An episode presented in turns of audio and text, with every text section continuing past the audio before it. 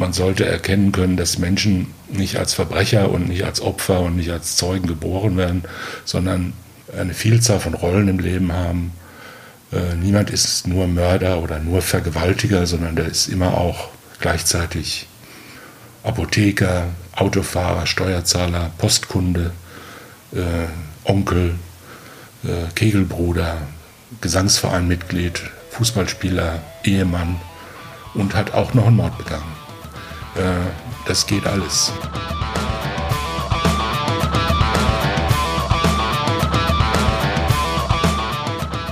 Herzlich willkommen zu einer neuen Folge von Sachs Pauli. Heute mit dem wohl bekanntesten Juristen Deutschlands, Professor Thomas Fischer. Brillant nennen ihn die einen, boshaft die anderen. Ähm, er schreibt in einem Standardwerk für Strafrechtler äh, jedes Jahr den Kommentar zum Strafgesetzbuch. Er wurde kritisiert für angebliche Brachialurteile und bekommt regelmäßig eine schwierige Persönlichkeit unterstellt. Seine Kompetenz und sein Fachwissen, die zweifelt aber niemand an.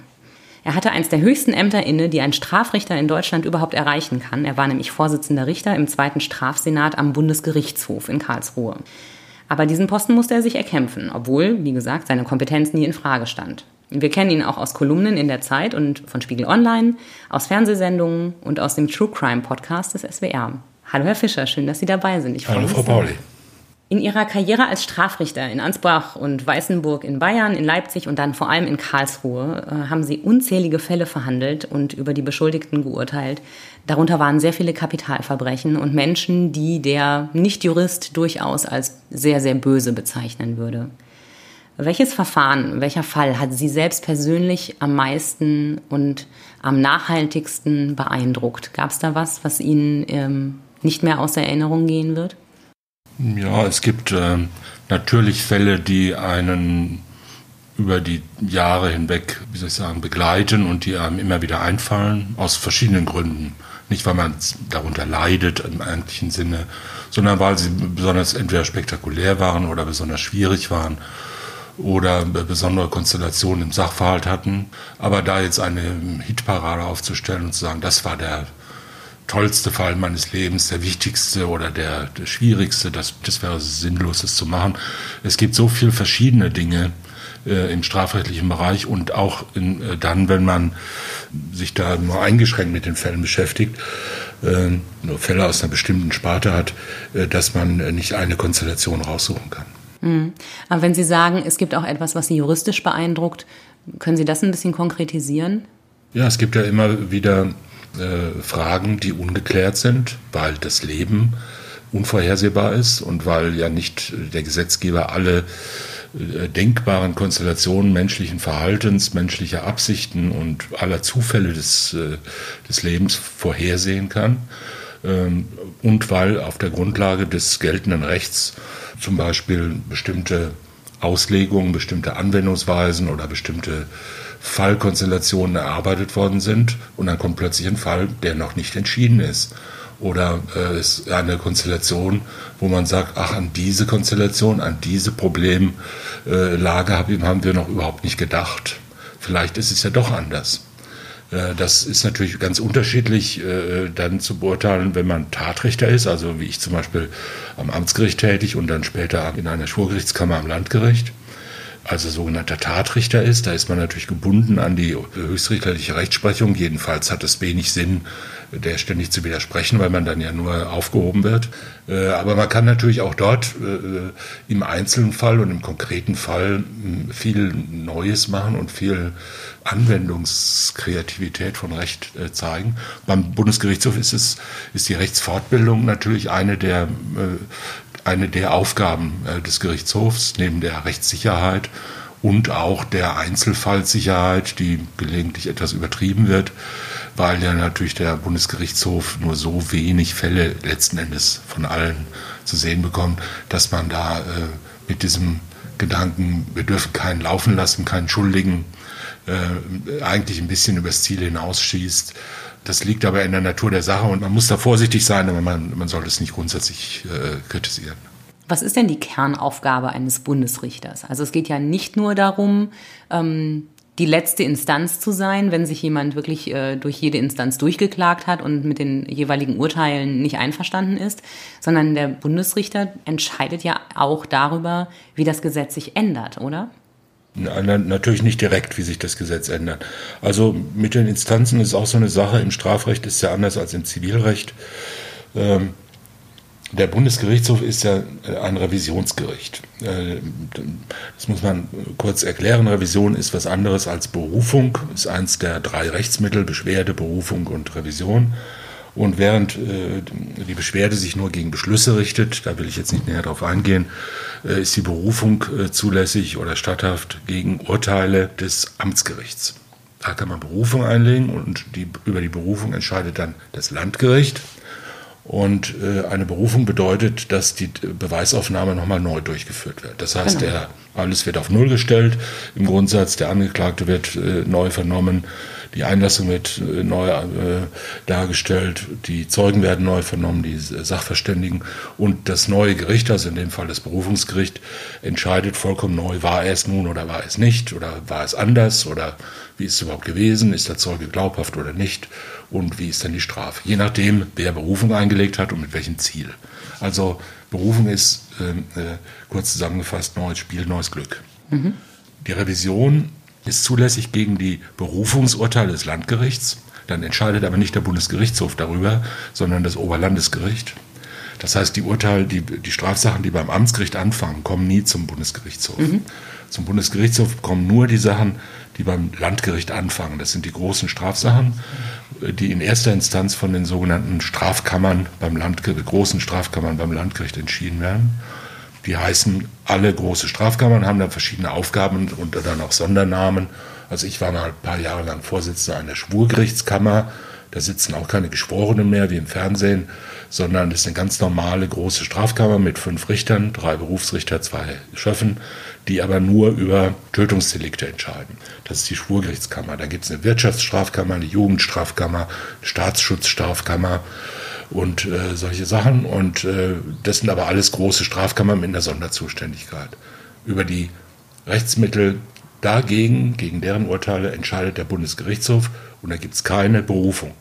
Deshalb sind diese erstinstanzlichen Urteile von hoher Bedeutung für die Beteiligten, weil die Berufung und die Revision unterscheiden sich insoweit ganz grundlegend, als in der Revision die Beweise nicht mehr neu aufgenommen werden. Das Revisionsgericht sieht von dem Fall in der Regel nur das Urteil, also nur die Akten im Prinzip. Das mhm. Urteil, die Revisionsbegründung.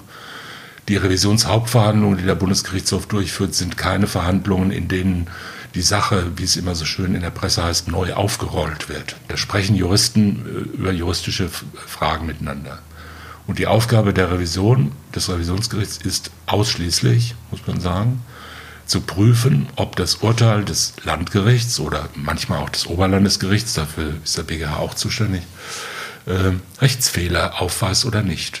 Und zwar äh, nicht Fehler in dem Sinne, dass man dem Zeugen nicht hätte glauben dürfen oder es war doch nicht 18 Uhr, es war 20 Uhr oder ähnliche tatsächliche Fehler, sondern wie der Name schon sagt, Rechtsfehler. Also beispielsweise, ob, ähm, ob ein Gesetz richtig angewandt wurde. Es gibt Verfahrensfehler und es gibt sachliche Fehler. Wenn ein Mensch in einen Supermarkt geht und dort eine Flasche Parfüm stiehlt und dann anschließend wegen Körperverletzung deshalb verurteilt wird, ist das wahrscheinlich ein Sachfehler.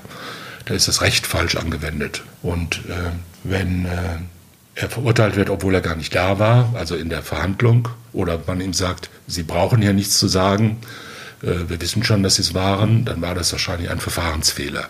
Diese beiden Arten von Rechtsfehlern gibt es, die sind leider nicht immer so äh, leicht zu finden wie in meinen beiden Beispielen jetzt. Äh, und das sucht der Bundesgerichtshof. Wobei die, der große Unterschied ist, ob ein sachlicher Fehler da ist. Das kann man aus dem Urteil erkennen, aus den schriftlichen Urteilsgründen. Weil da steht es ja drin. Da steht drin, was das Tatgericht festgestellt hat und wie das das Recht auf diese Feststellung angewendet hat und, und wie es zu den Feststellungen gekommen ist der hat, der X hat dieses oder jenes getan, das wissen wir, weil der Zeuge Y das gesagt hat.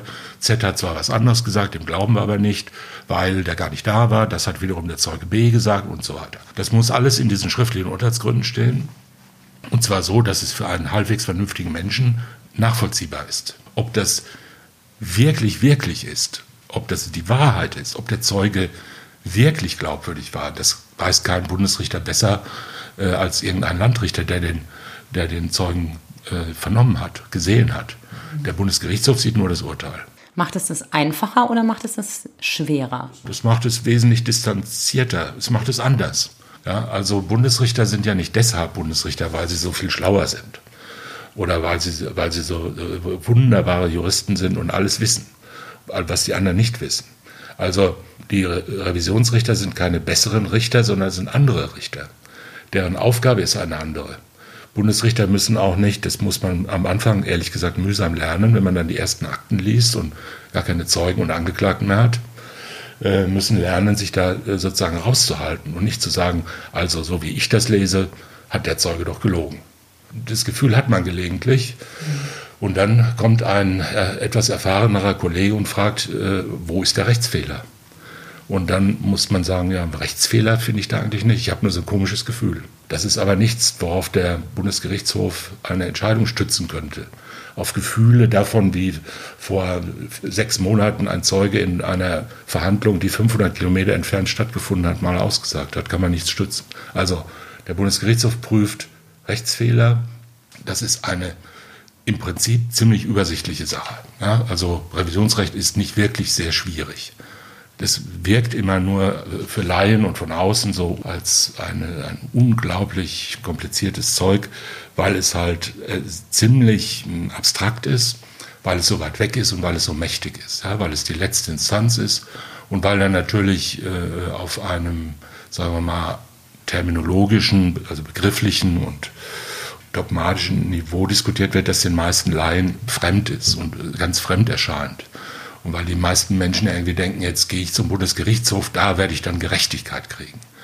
Die werden dann endlich sehen, dass ich unschuldig bin. Aber so natürlich ist unser System ja nicht gebaut.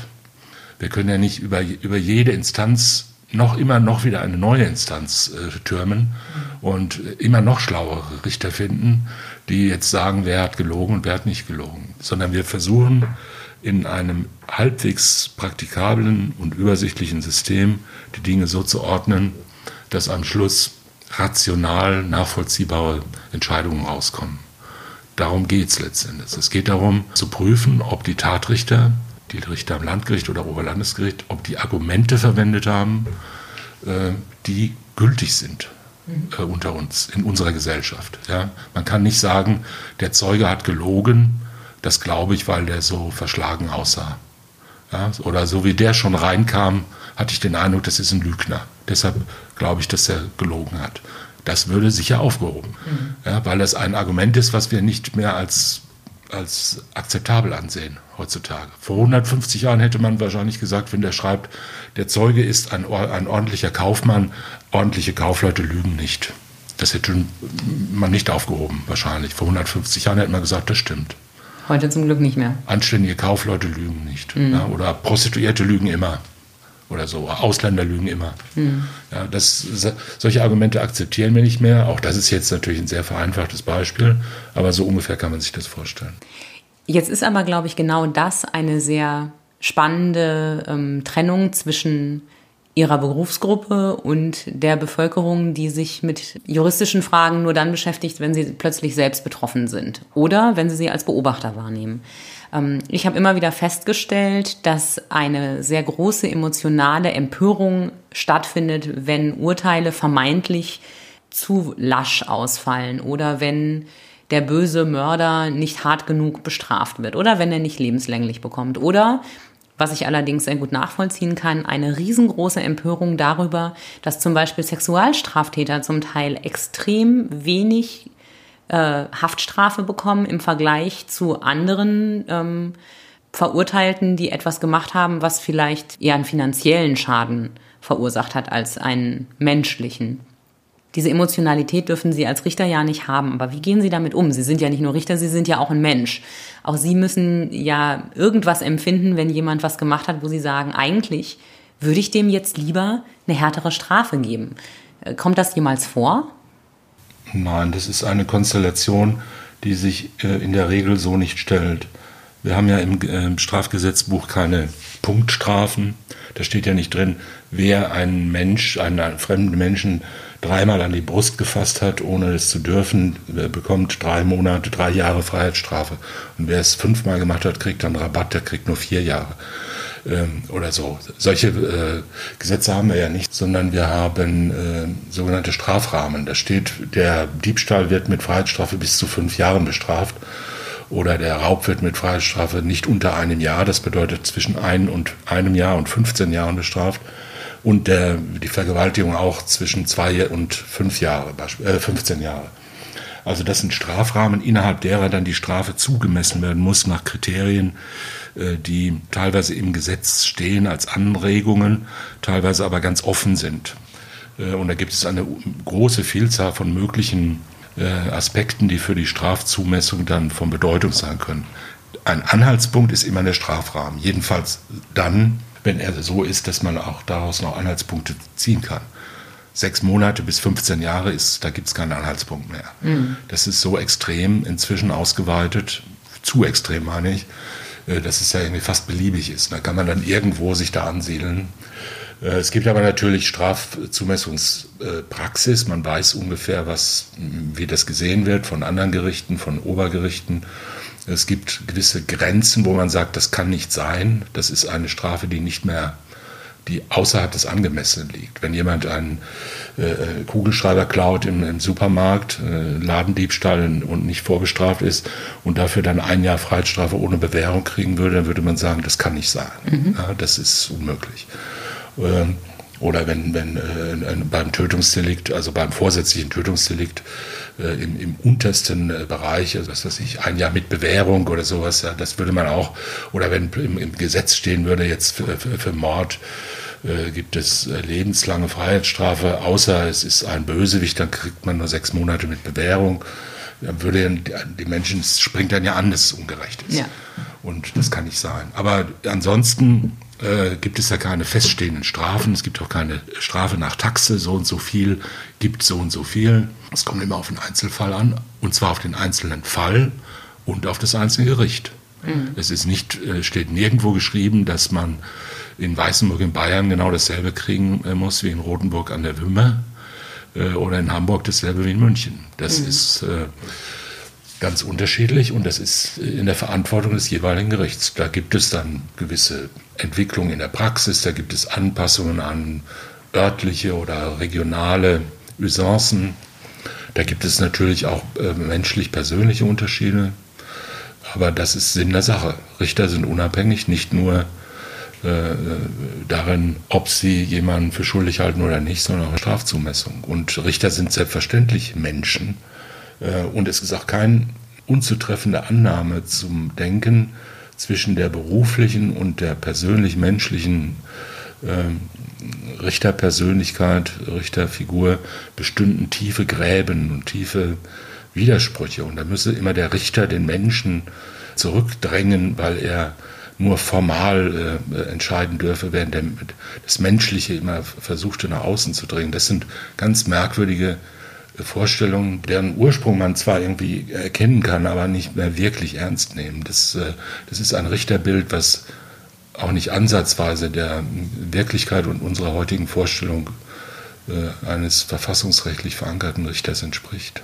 Aber es ist eigentlich einer der Hauptkritikpunkte ähm, unter Juristenkollegen an Sie. Sie sind nämlich einer von denen, der sich durchaus sehr deutlich zu Wort meldet, der auch ganz klar eine Meinung transportiert zu bestimmten Fällen und ähm, der nicht unbedingt immer unabhängig, äh, unabhängig vielleicht schon, aber nicht ganz ähm, unvoreingenommen wirkt. Also ich habe das Gefühl, wenn ich Ihre Kolumnen lese, wenn ich Ihnen zuhöre, dass Sie eine sehr genaue Meinung darüber haben, wie bestimmte Fälle äh, entschieden werden sollten oder hätten werden sollen. Und ähm, das werfen ihnen manche ihrer Berufskollegen vor. Die sagen, eigentlich muss der Richter derjenige sein, der nicht vorher schon oder auch nicht nachher eine klare Meinung dazu hat, sondern der muss möglichst unparteiisch sein.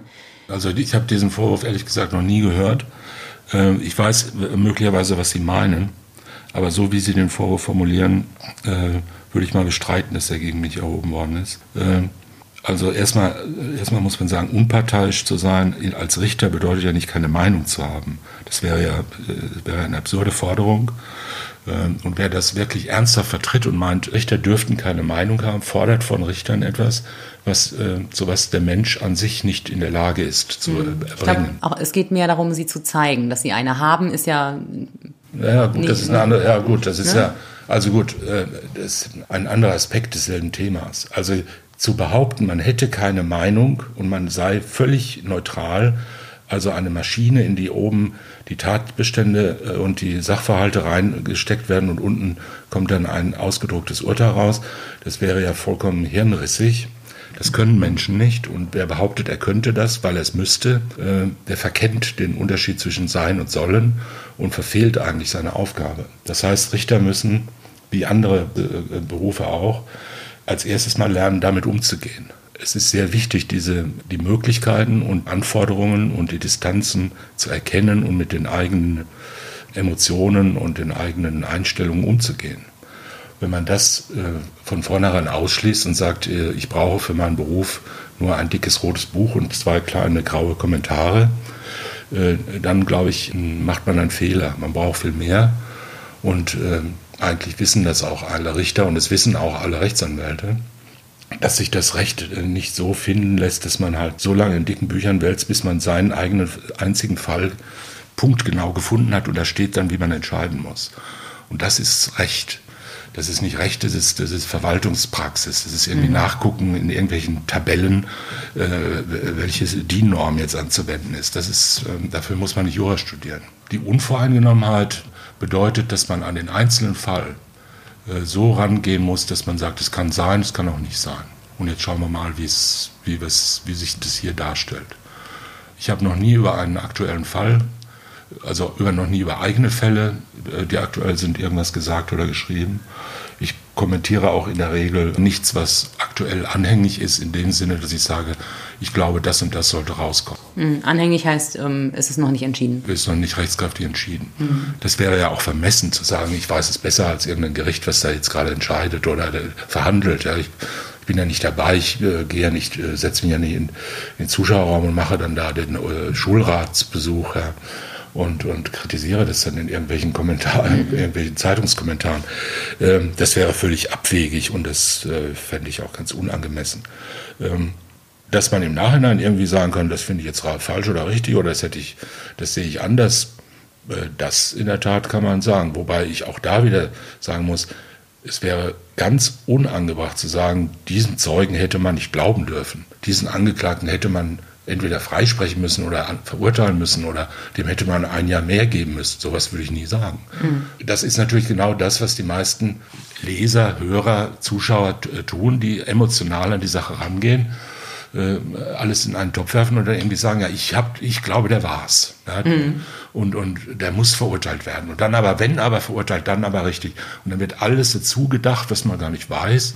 Dann werden Tatsachen dazu erfunden, die man irgendwie so, die, das will, ja, wahrscheinlich hat er das ja so gemacht und wahrscheinlich hat er das geglaubt. Und wenn die sich das dann 300 sagen, dass es wahrscheinlich so war, dann sagen sie halt, gut, wenn es so war, dann muss es ja auch so weitergehen.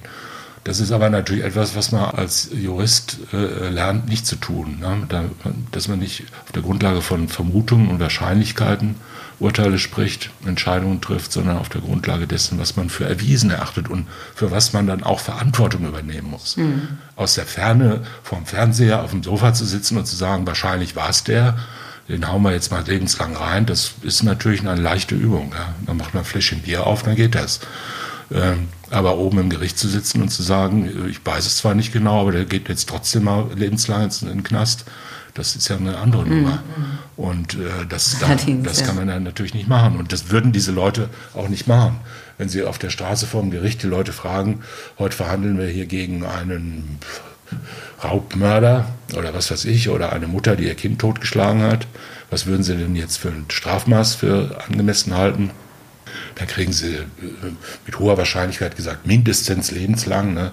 Also äh, so lang wie möglich wegsperren wir immer und lauter Zeug. Wenn sie dieselben Leute als Schöffen äh, ins Gericht, in den Gerichtssaal holen und auf die Richterbank setzen, dann merken die plötzlich, worum es da geht.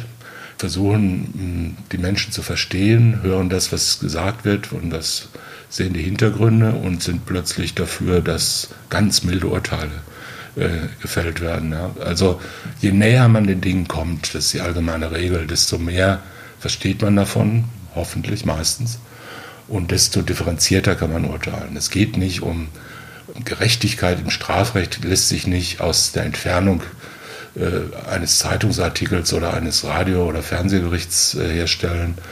Es gibt keine, äh, es gibt keine hm, Urteile im Strafrecht in, in komplizierten menschlich komplizierten und tatsächlich komplizierten Fällen, die ein Laie innerhalb von drei Minuten oder fünf Minuten oder einem einem Kneipengespräch äh, aus der Entfernung lösen könnte, ohne sich jemals mit den Fragen beschäftigt zu haben. Es wäre genauso wunderbar, wie wenn ein Laie plötzlich wüsste, äh, wie eine Herzoperation geht oder, oder äh, wie man irgendwie einen Glaukom im Auge erkennt. Das ist halt sehr, deshalb studiert man das Zeug, ja, und deshalb beschäftigt man sich sein Lebtag zwölf Stunden am Tag damit.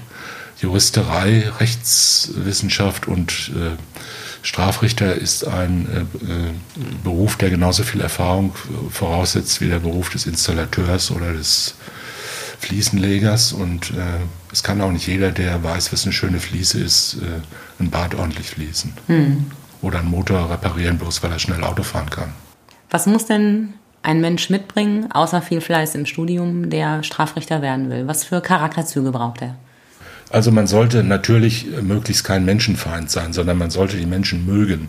Es klingt zwar äh, vielleicht überraschend, aber man sollte die Menschen mögen und nicht nur äh, da oben sitzen und sagen, so, jetzt warte ich mal auf das nächste arme Opfer und auf den nächsten äh, Schreckens, äh, nächste Schreckensgestalt von Angeklagtem, dass ich mal hier wieder ordentlich für Recht und Ordnung sorgen kann.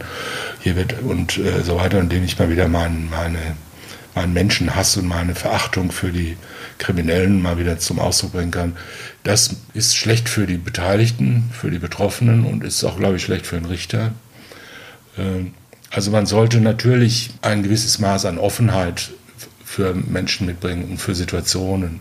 Man sollte Menschen mögen, man sollte in, in all diesen Dramen, die man da erlebt, den großen wie den kleinen, auch immer, wie soll ich sagen, die anderen Möglichkeiten sehen.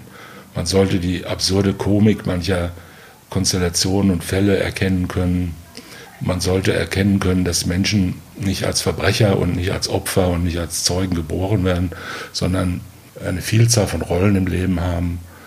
Äh, niemand ist nur Mörder oder nur Vergewaltiger, sondern der ist immer auch gleichzeitig Apotheker, Autofahrer, Steuerzahler, Postkunde, äh, Onkel, äh, Kegelbruder, Gesangsvereinmitglied, Fußballspieler, Ehemann und hat auch noch einen Mord begangen.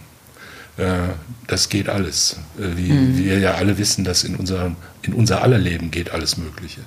Und wenn einmal sowas richtig daneben gegangen ist, hören wir ja nicht auf zu leben. Wir haben vorher ein Leben und wir haben hinterher ein Leben. Und äh, es kommt darauf an, sozusagen, sich damit zu beschäftigen und damit auseinanderzusetzen. Da komme ich auf Ihre Frage zurück die ein bisschen polemisch ist, zu sagen, das Opfer hat, der Täter hat die Möglichkeit, da, da rauszukommen, der, das Opfer aber nicht. Das ist, mh, mm, deshalb klingt es so plausibel, weil sie da zwei verschiedene Dinge beschreiben. Sie sagen nämlich äh, damit, dass die Strafe dasselbe ist wie die Betroffenheit. Ähm, sozusagen qualitativ dasselbe. Und das ist ja nicht qualitativ dasselbe. Mhm. Ähm, das Opfer oder die Angehörigen eines Opfers haben ja auch die Chance rauszukommen. Äh, zu sagen, mein Kind ist vor 20 Jahren äh, missbraucht oder getötet worden von irgendeinem Verbrecher und das, äh, dann ist mein Leben gelaufen, bis ich 80 bin. Habe ich nichts anderes mehr zu tun, als zu trauern, äh, traumatisiert zu sein und äh, nicht mehr glücklich werden zu können, ist ja auch kein gelungenes Leben. Das ist wohl wahr. Ja? Und ist ja auch nicht, äh, wie soll ich sagen, auch keine gelungene Bewältigung. Ist ja auch keine Aufgabe, die sich dem Opfer stellt, jetzt möglichst lange, möglichst tief betroffen und traumatisiert zu sein. Damit will ich, damit wird ja nichts verharmlostes sozusagen. Mhm. Und für den Täter ist es ja mitnichten so, dass die Strafe unmittelbar was mit seiner, äh, mit seiner Bewältigung, Aufarbeitung seines Lebens und seines, seiner Erfahrung zu tun hat. Natürlich gibt es welche, die wenig beeindruckt sind. Menschen, die die, kein, die ein, ein, sehr unterentwickeltes Gefühl für andere Menschen haben, die kein Mitleid empfinden beispielsweise, die extrem äh, egozentrisch sind, extrem auf den eigenen Vorteil aus. Äh, das sind aber Menschen, die, die sind ja nicht glücklich damit. Die gehen ja nicht durch die Welt, sind dauernd glücklich und, und begehen dann aus, aus lauter Glück äh, dauernd Straftaten. Mhm. Dann gehen sie wieder acht Jahre ins Gefängnis, dann kommen sie wieder raus, dann gehen sie, gehen sie wieder sechs Jahre rein und sagen am Schluss so, jetzt habe ich aber ein schönes Leben gehabt. Äh, so ist es ja auch nicht. Nee, und nicht. Das bloße Einsperren bringt einen Menschen nicht dazu, ein besserer Mensch zu werden. Mhm. Das, äh, glaube ich, wissen inzwischen fast alle. Und nur Rache zu nehmen, das ist zwar ein menschlicher Impuls, wir wissen aber aus 200 Jahren Strafrechts- und Strafvollzugsgeschichte, dass es nicht nur wenig sinnvoll ist, sondern unmittelbar auch schädlich ist. Eine Auseinandersetzung von Tätern mit ihrer Tat endet nach einigen Jahren, spätestens nach acht, neun Jahren mhm. spätestens. Dann sind, wenn Sie jemanden länger einsperren, der sitzt ja nicht da in, in dem Gefängnis den ganzen Tag, die, jahrzehntelang und denkt immer über seine Tat nach, mhm. über den einen Tag in seinem Leben, wo er mal jemanden ermordet hat. Das ist ja, das könnte ja niemand. Niemand kann das. Der hat, die führen da drin ein ganz normales Leben. Die haben, die, die haben weiter ihre Wünsche, die haben ihre eine extreme äh, Bürokratie um sich herum. Die müssen sie für jeden, für jeden Duschgang müssen sie zwei Wochen einen Antrag stellen und, und für jedes äh, Brief müssen sie einen Antrag stellen und sind völlig zurückgeworfen auf sich, haben häufig überhaupt keine Kontakte mehr nach draußen, führen da drin ein, sagen wir mal, sehr reduziertes Leben, sind ja auch häufig nicht sehr gebildet, haben keine großen Sozialkontakte da drin und so weiter. Also, und da sitzt ja jetzt nicht jemand, liest den äh, ganzen Tag irgendwelche frommen Traktate und sagt, ich möchte ein guter Mensch werden. Und äh, ob das funktioniert, ob er mit der eigenen Tat klarkommt und mit dem eigenen Leben, das ist eine Frage, die davon nicht unmittelbar abhängt. Hm. Also Sie glauben daran, dass Menschen sich so sehr ändern können, dass sie nach einer gewissen Zeit der Strafe auch wieder ein ganz normales Leben führen können und ein gutes Leben führen können. Ja, und nicht nur mit Strafe, auch ohne Strafe. Also wir leben ja zum Beispiel in einem Land, in dem es äh, viele hunderttausend äh, äh Mörder vollkommen straflos davon gekommen sind, die vor 70 Jahren sechs Millionen Juden umgebracht haben und einen Haufen andere Leute. Und zwar mhm in voller, in voller Kenntnis, dass das absolut menschenrechtswidrig und eine grauenhafte Tat ist. Wir, haben, wir sind ja mit Großvätern und Vätern aufgewachsen, äh, die massenhaft kleine Kinder abgeschlachtet haben in Russland und äh, sonst wo auf der Welt. Und die sind ja alle 19, ab 1949 ordentliche Bürger der Bundesrepublik geworden, haben ihre Gartenzwerge wieder aufgestellt und ihre Gartenzäune errichtet und haben schöne weiße Einfamilienhäuschen gebaut und ordentlich Familien gegründet sind Politiker geworden und Journalisten und Juristen und sind anständige Menschen geworden. Äh, man kann ja nicht sagen, das waren alles Leute, die sich, haben sich dann 40 Jahre lang verstellt oder 50 Jahre, mhm. sondern die haben sich offenbar geändert. Mhm. Wie auch immer. Man kann darüber lange nachdenken. Ich will nur sagen, das ist ja klar, äh, dass das geht. Und wir wissen es auch aus nicht so unmittelbar politischen Zusammenhängen. Jeder Mensch hat ja Straftaten begangen. Jeder einzelne von uns hat ja schon Straftaten begangen in seinem Leben. Natürlich keine schweren. Viele, manche haben auch schwere begangen, die nicht rausgekommen sind. Aber die meisten und praktisch alle haben leichte Straftaten begangen. Diebstahl, Betrug, Beleidigung, Körperverletzung, Betäubungsmitteldelikte, Untreue, lauter solche Sachen. Wie viele Häkchen können Sie jetzt bei Ihnen selbst setzen? Von denen, die Sie gerade haben? Ja, das ist die übliche Frage, die dann kommt. ich warte mal darauf, dass äh, ein Journalist sagt, wie viel Häkchen er bei sich setzt. Äh, ich glaube alle, äh, also man muss sich ja nur überlegen, wie man so drauf hat zwischen dem 16. und dem 26. Lebensjahr. Wie oft man mit Alkohol Auto gefahren ist, wie oft man andere Menschen beleidigt hat, wie oft man Ladendiebstahl begangen hat als Jugendlicher oder als Heranwachsender. Äh, wie oft man äh, gesagt hat, nee, das weiß ich nicht, wo das ist, obwohl man es genau wusste und hat sich eingesteckt.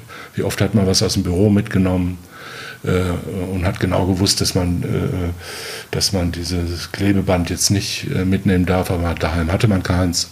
Dann nimmt man halt den, den, den Tacker aus dem Büro mit und sagt, der Tacker ist weg, ich brauche einen neuen. Und äh, so geht das halt mit der Untreue. Das sind alle Straftaten. Das sind alle, mit, alle die ich genannt habe, mit, mit, mit fünf Jahre Freiheitsstrafe bedroht. Und wenn man erwischt worden wäre, dreimal, als man 17 oder 19 war, wäre man, wären viele heute nicht da, wo sie sind. Hm. Dann wären sie vielleicht, dann wären sie vor das Jugendgericht gekommen, hätten einen Dauerarrest gekriegt. Im Dauerarrest hätten sie so richtig die richtig harten Jungs kennengelernt. Wenn sie rausgekommen wären, hätten sie ihre Arbeitsstelle oder ihren Studienplatz verloren. Und dann wäre das schon irgendwie weitergegangen. Viele wären nicht da, wo sie wären. Und sie haben sich aber geändert. Sie haben gesagt, einmal erwischt werden beim Ladendiebstahl oder einmal knapp nicht erwischt werden, das reicht mir jetzt. Mhm. Und äh, das mache ich nicht mehr. Ja? Oder sie haben sich aus moralischen Gründen irgendwie gesagt, nein, ich mache keine Straftaten mehr. Ja? Äh, ich grapsche keine Mädchen mehr im Auto an, wenn ich, wenn ich äh, abends aus der Disco nach Hause fahre. Ja, das habe ich zweimal gemacht, die hat geweint, die hat gesagt, du bist ein Schwein und das hat mir eingeleuchtet. Aber er hat es ja gemacht mhm. vorher. Ne? Das sind zweimal sexuelle Nöte und da kriegt er zweimal, kriegt er fünf Jahre dafür, wenn es rauskommt. Ja, und da ist vorbei mit dem Leben. Bei manchen kommt es raus, bei manchen nicht. Bei vielen kommt sowas nicht raus. Ne? So ist es. Ich weiß, dass es eine schwere Frage zum Schätzen ist, aber was glauben Sie, wie hoch ist der Anteil der Straf, also der schweren Straftaten ähm, in Deutschland, die nicht aufgeklärt bleiben? Es gibt natürlich Dunkelfeldforschungen, die heißen aber so, weil sie das Dunkelfeld erforschen. Mhm. Und es gibt auch natürlich einigermaßen plausible äh, Untersuchungen, aber die sind, das sind immer nur Annäherungen. Ich habe da jetzt auch momentan keine Zahlen parat. Man kann sagen, die, der Anteil der Tötung, vorsätzlichen Tötungsdelikte, die nicht erkannt werden, ist wahrscheinlich nicht ganz gering. Mhm. Ja? Wenn man so Bereiche anschaut, wie zum Beispiel äh, Tötung von alten Menschen in Familien. Ja. ja? Die erstickende mit Kissen oder so. Das merkt kein, merkt kein äh, Hausarzt, wenn die äh, 92-jährige Oma morgens im Bett liegt und, und äh, bleich ist. Dann schreibt er halt hin Herzinsuffizienz. Ja? Der behandelt die seit 30 Jahren deswegen.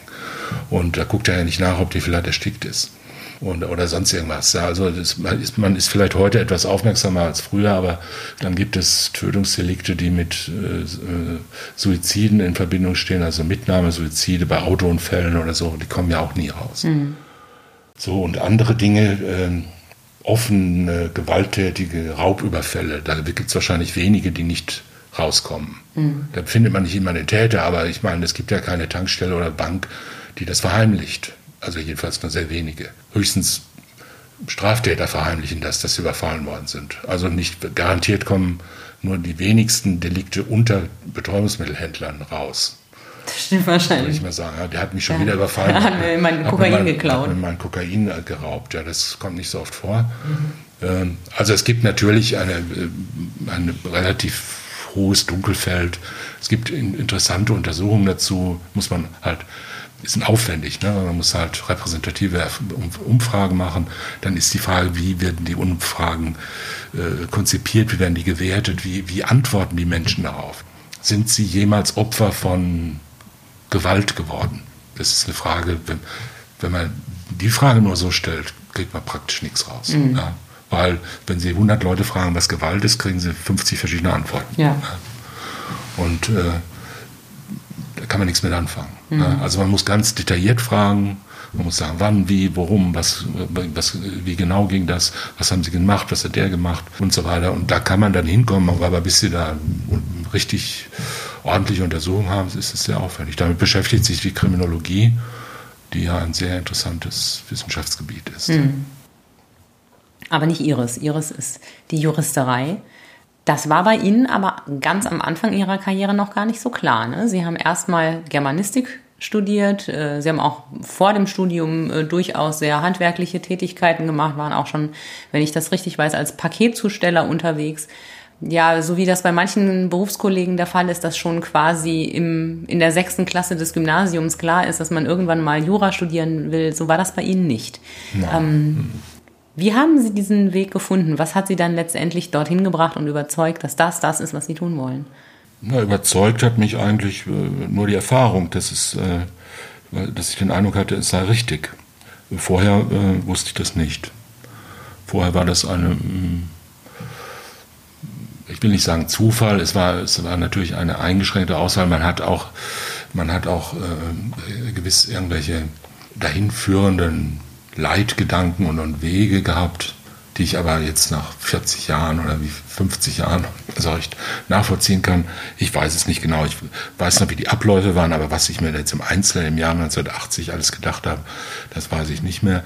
Ich habe halt spät mit Jura, habe erst mit 27 angefangen zu studieren, nachdem ich halt vorher äh, andere Sachen gemacht habe, aus verschiedenen Gründen und verschiedene Dinge, die mm, ich nicht bereue, die aber auch nicht, nicht sehr erfolgreich waren, in, in dem Sinne, wie man heute Erfolg versteht, also als viel Geld verdienen und, und, und äh, berühmt und äh, reich werden. Dazu hat es nicht geführt, aber es hat, ähm, war doch ein interessantes Leben. Ich bin mit 16,5, 17 schon von daheim weg und äh, habe mich seitdem äh, alleine unterhalten und alleine ver, äh, versorgt und habe dann äh, die Schule abgebrochen, dann nochmal das Abitur nachgemacht. Dann äh, habe ich nach dem Zivildienst und Wehr, Wehrdienst und Zivildienst, dann habe ich äh, Germanistik studiert, aber nicht wirklich mit vollem Ernst, muss ich gestehen, sondern eigentlich nur so aus Verlegenheit. Das hat mir aber nicht gefallen.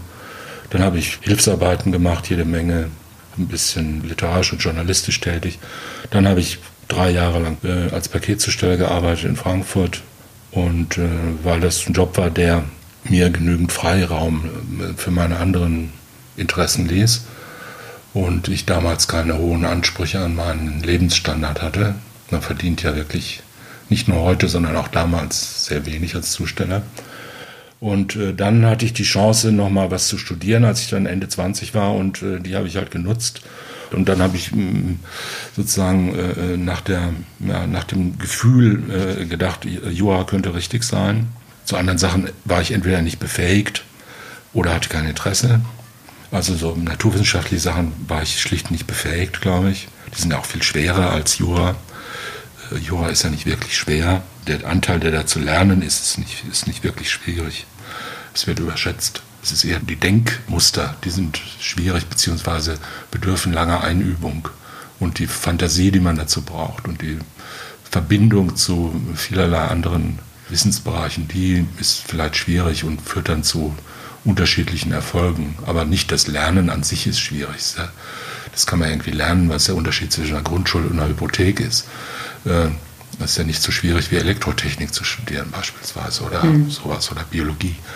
Und äh, ja, es hat sich halt gezeigt schon im ersten Semester, dass das genau richtig war. Ich hatte äh, zunächst natürlich die üblichen romantischen Vorstellungen, wie ich immer so eine große äh, Justiztreppe runtergehe und, äh, und für Gerechtigkeit gesorgt habe. Und äh, alle bewundern mich dafür. Das ist, wollen ja, glaube ich, alle. Und äh, das stellt sich dann raus, dass es doch irgendwie ein etwas steinigerer Weg ist äh, zum Ruhm und zum und vor allen Dingen, man merkt auch relativ schnell, dass das irgendwie anders ist, als man sich vorgestellt hat. Dass das Recht was anderes ist und dass das Recht was Größeres ist, als nur irgendwelche Tricks auswendig zu lernen, mit denen man Interessen durchsetzen kann. Ja, das ist das Entscheidende. Und Rechtswissenschaft ist ja nicht zwingend das, was man an Unis lernt, weil ja alles von Anfang an auf dieses elende Examen zuläuft, auf diese zwölf Klausuren, die man da schreibt, und davon hängt das ganze Leben ab. Und dann wird halt von Anfang an nur auf das Examen gelernt. Das ist eine relativ nervige Sache. Wenn die dann noch verbunden ist mit so einer überambitionierten Karriereplanung, die äh, junge Menschen gelegentlich äh, aufweisen, führt das zu Stress und äh, auch zu unangenehmen Selbstüberschätzungen und zu diesem klassischen Auftreten von so hochnäsigen Jurastudenten, äh, die dann entsprechend äh, verachtet werden von den äh, von Studenten anderer gesellschaftswissenschaftlicher, geisteswissenschaftlicher Fächer und umgekehrt. Aber das ist ja, das ist ja eine Albernheit. In der, äh, in der wirklichen Wirklichkeit differenziert sich das relativ schnell. Und äh, es geht ja niemand, um, um diesen Spruch mal etwas abzuwandeln, es geht ja niemand so aus dem Studium, aus dem Jurastudium raus, wie er reingegangen ist. Also diese Leute, die man da im ersten Semester mit der, mit der Financial Times in der äh, Handelsrechtsvorlesung sitzen sieht und die schon wissen, in welcher Großkanzlei sie äh, äh, irgendwas Chief werden wollen, äh, die brechen entweder im vierten Semester ab oder werden dann irgendwann äh, Familienrichter in einem kleinen Amtsgericht. das ist nicht der höchste Punkt, den man als. Äh, Doch, das ist ein schöner Job, vermutlich. Hat aber jetzt mit der Financial Times nicht unbedingt sehr viel ja. zu tun. Also ich will sagen, man lernt dazu. Das ist ja das Gute im Leben. Äh, man lernt dazu und man lernt sich selbst kennen. Auch das ist ja eine Bewegung, sozusagen ein, ein Vorgang, der das Entscheidende eigentlich im Studium ist. Und äh, auch die meiste Zeit äh, benötigt und dann orientiert man sich irgendwie das, der Jura-Berufsmarkt ist ja außerordentlich differenziert und breit, ist manchmal ein bisschen schwierig, aber nicht sehr schwierig. Irgendwie kommen schon alle unter. Es werden nicht alle richtig reich und richtig berühmt und richtig große, bedeutende Anwälte. Ähm, aber das ist ja vielleicht auch nicht erforderlich.